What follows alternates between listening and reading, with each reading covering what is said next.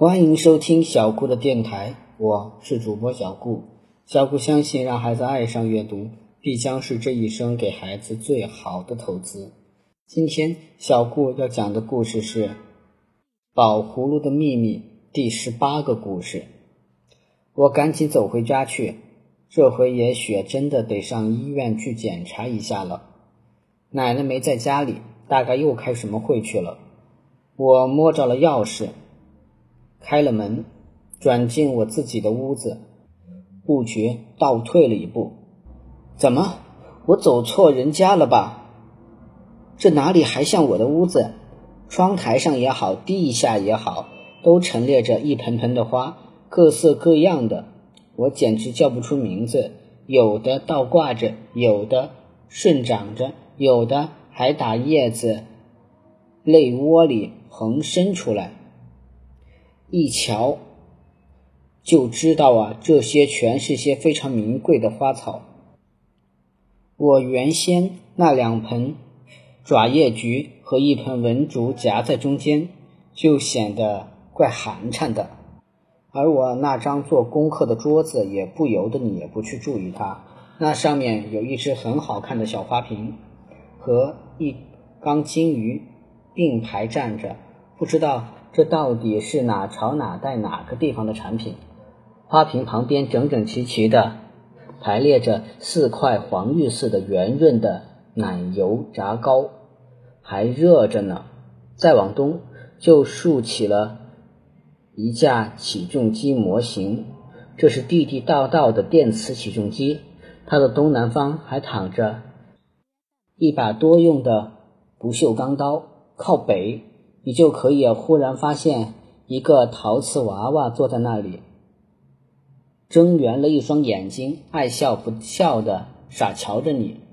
他右手边蹲着一堆湿哒哒的粘土，看样子大概有两斤来重。怎么回事？这是我站在房门口，还是四下里张望？开百货公司了？还是怎么着？宝葫芦啊，总还是那么一句老话。我照你的意图办事。我问你要过这些个玩意儿了吗？你想来着？我想来着。我问自己，可是记不起来了。也许是我略微想过那么一下。这玩意儿倒是挺不错，是真棒。顶多不过如此。也许我连想也没想，不过呀，瞧着心里啊喜欢了那么一下。也许我连喜欢也没有喜欢过，不过心里稍微那么动了一动。谁知道宝葫芦就这么顶针了？我一打开抽屉，就发现了一本科学画报，书上面还呆着一颗孤零零的象棋子。哈哈，那个马原来在这里，你都给搬家里来了。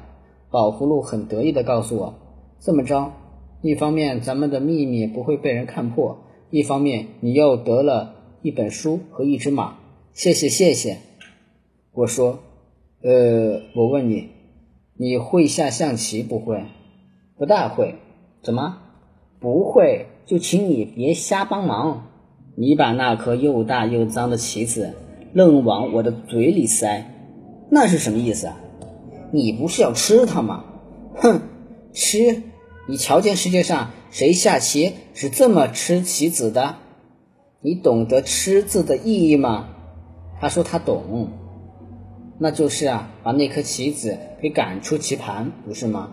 所以我就给你办好了这件事，让你直接达到了那个目的。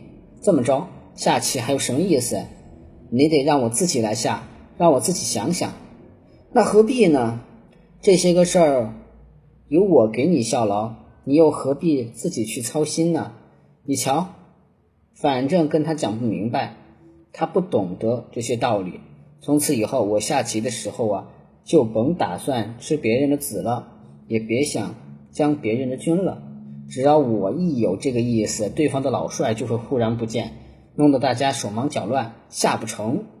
象棋下不成，那就打打。百分吧，可是也不行。有一次这么着，刚发了脾气，一开始要打，就有人嚷了起来：“我少了牌，我也少了两张，两个王不见了。”同时，我手里的牌数啊，突然增加了百分之三十三点三三，都是啊头几名王牌，我只好把牌一扔，抽身走开。从此以后，唉，像我这号有特殊幸福的人，就很难和同学们，他们顶多不过有普通的幸福，玩到一块儿去了。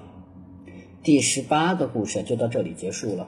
希望大家能继续收听我的电台，谢谢大家的收听了。